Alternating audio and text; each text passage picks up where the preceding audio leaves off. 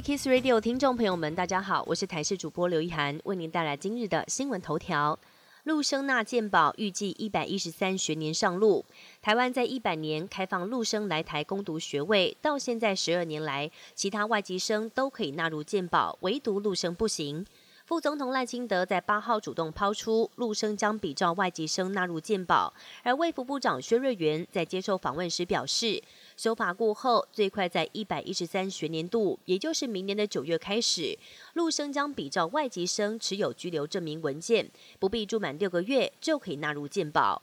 台湾旅客被指控到南韩旅馆搞破坏，上个月有两名台湾旅客到南韩旅行期间，传出不断的投诉旅馆业者，甚至破坏房内设备，到了退房时，更在房内到处上小号。隔天，业者更看到旅客在住宿预约网站上给旅店评分一颗星，还写下负评。消息曝光之后，引发韩国网友热议，但台湾旅客也反驳是遭到店家诬赖。如今双方各说各话。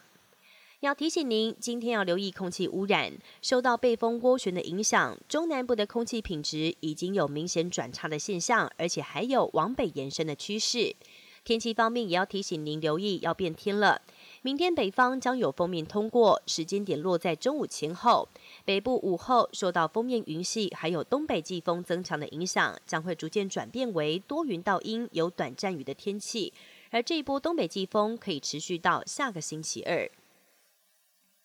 以色列地面部队持续猛攻加萨，以军在八号宣称哈马斯已经失去对加萨北部的掌控，也迫使五万名加萨北部居民撤离到南部。美国国务卿布林肯再度强调，战后哈马斯不能够继续治理加萨，以色列同样不能占领加萨，但在过渡期间必须要维护加萨的治安。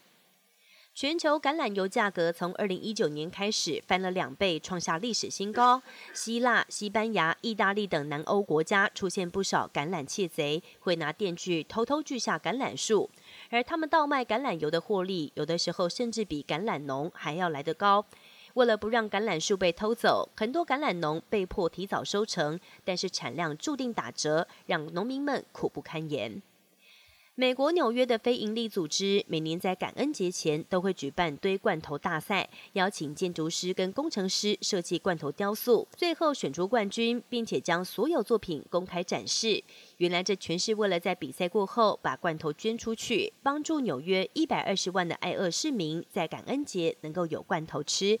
以上新闻由台视新闻编辑播报，感谢您的收听。更多新闻内容，请锁定台视各界新闻以及台视新闻 YouTube 频道。